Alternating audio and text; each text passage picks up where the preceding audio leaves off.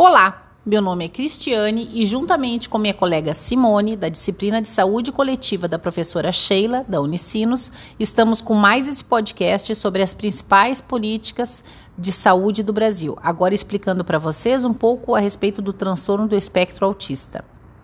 O transtorno do espectro autista refere-se a uma série de condições caracterizadas por algum grau de comprometimento no comportamento social, na comunicação e na linguagem e por uma gama estreita de interesses e atividades que são únicas para o indivíduo e realizadas de forma repetitiva.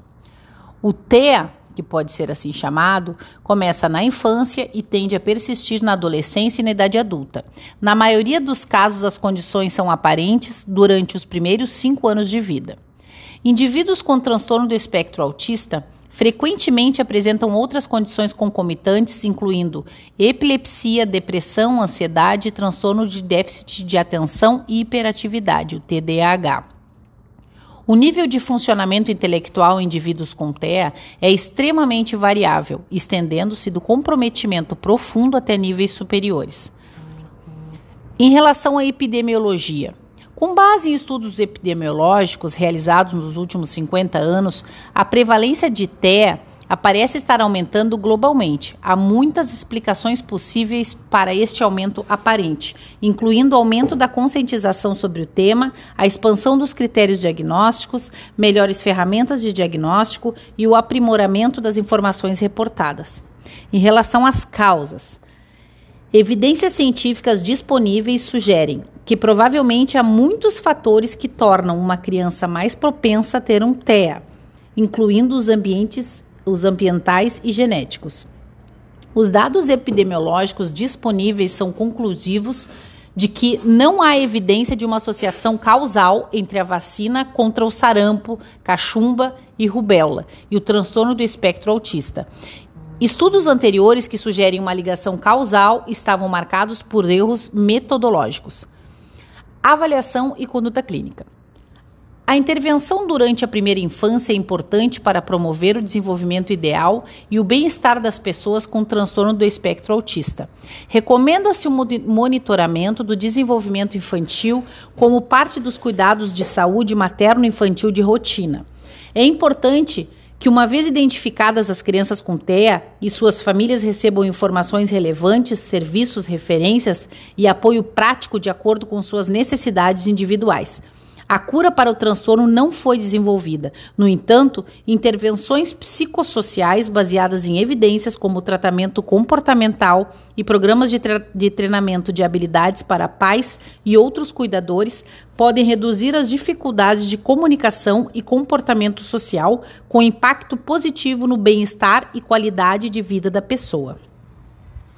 As necessidades de cuidados de saúde de pessoas com TEA são complexas e requerem uma gama de serviços integrados, incluindo promoção de saúde, cuidados, serviço de reabilitação e colaboração com outros setores, tais como os da educação, emprego e social.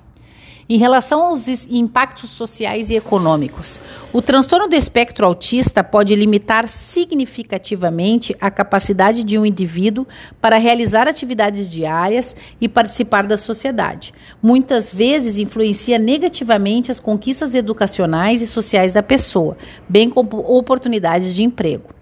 Enquanto alguns indivíduos com TEA são capazes de viver de forma independente, Outros têm graves incapacidades e exigem cuidados e apoio ao longo da vida. Os TEA muitas vezes impõem uma carga emocional e econômica significativa sobre as pessoas e suas famílias. Cuidar de crianças em condições mais graves pode ser exigente, especialmente onde o acesso aos serviços e apoios são inadequados. Portanto, o empoderamento dos cuidadores é cada vez mais reconhecido como um componente fundamental das intervenções de cuidados para crianças nessas condições. Em relação ao dire aos direitos humanos, Pessoas com transtorno do espectro autista são muitas vezes sujeitas ao estigma e à discriminação, incluindo menores oportunidades de acesso à saúde, educação e de se engajarem a participarem de suas comunidades. Essas pessoas têm os mesmos problemas de saúde que afetam a população em geral. Além disso, podem ter necessidade de cuidados de saúde específicas relacionadas com o TEA e outros transtornos mentais coexistentes. Podem ser mais vulneráveis ao desenvolvimento de condições crônicas não transmissíveis devido a fatores comportamentais de risco, como inatividade física e preferência por dietas mais pobres. Além disso, correm maior risco de violência, lesões e abuso. Em relação às leis, a Lei número 12.764, de 27 de dezembro de 2012, instituiu o Regulamento da Política Nacional de Proteção dos Direitos da Pessoa com Transtorno do Espectro Autista. Artigo 2.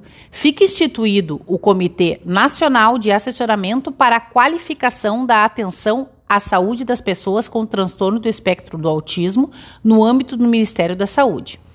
Artigo 3 compete ao Comitê Nacional de Assessoramento para a Qualificação da Atenção à Saúde das Pessoas com Transtornos do Espectro do Autismo. Item 1. Promover a articulação e o alinhamento entre os campos da reabilitação da atenção psicossocial para a qualificação da atenção às pessoas com transtorno do espectro do autismo no âmbito do Sistema Único de Saúde.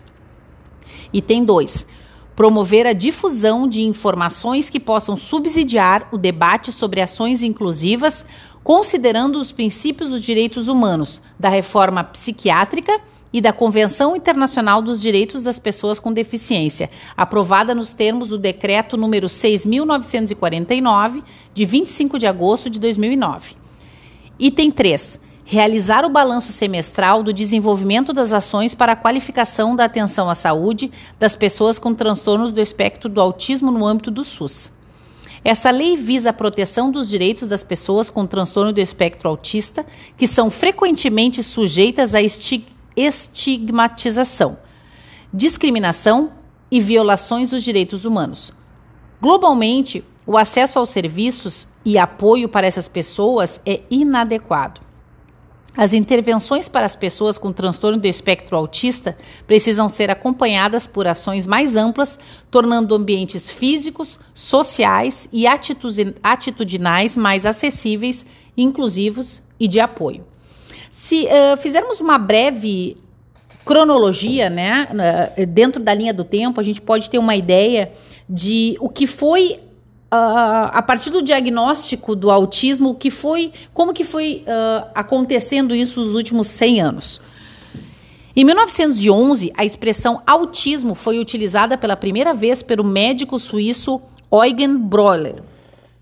Em 1938, o psiquiatra austríaco Leo Kanner usou a mesma expressão para descrever 11 crianças com comportamento atípico, original e singular Comportamento este que talvez estava associado a uma certa dificuldade de comunicação e uma dificuldade em estabelecer contato afetivo.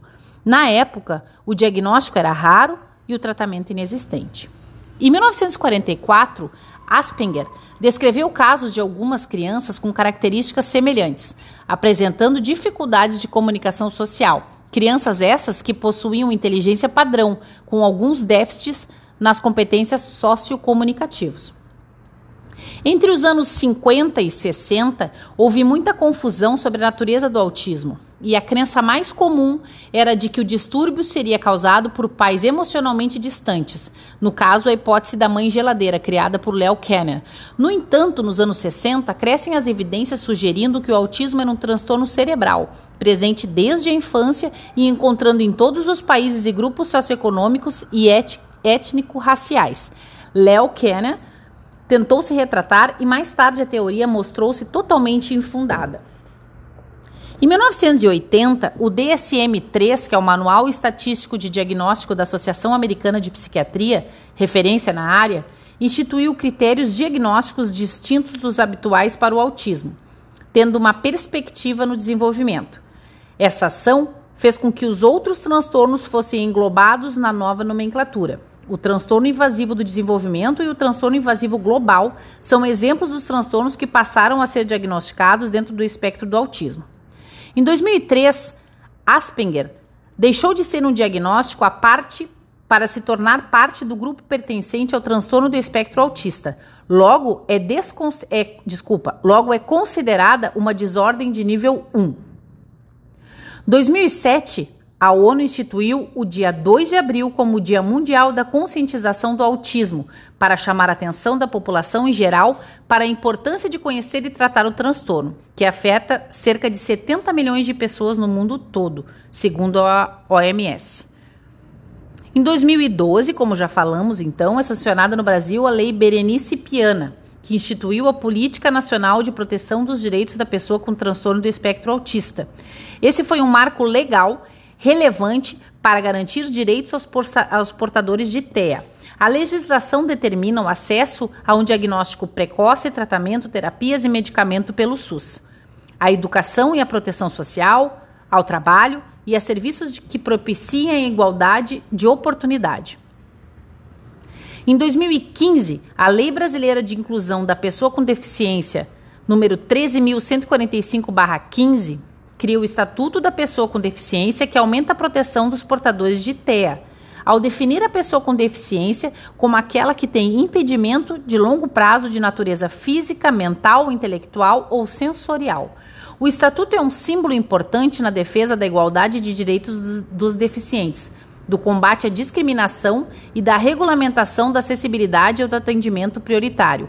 Apenas em 2018, o 2 de abril passa a fazer parte do calendário brasileiro oficial como Dia Nacional da Conscientização sobre o Autismo.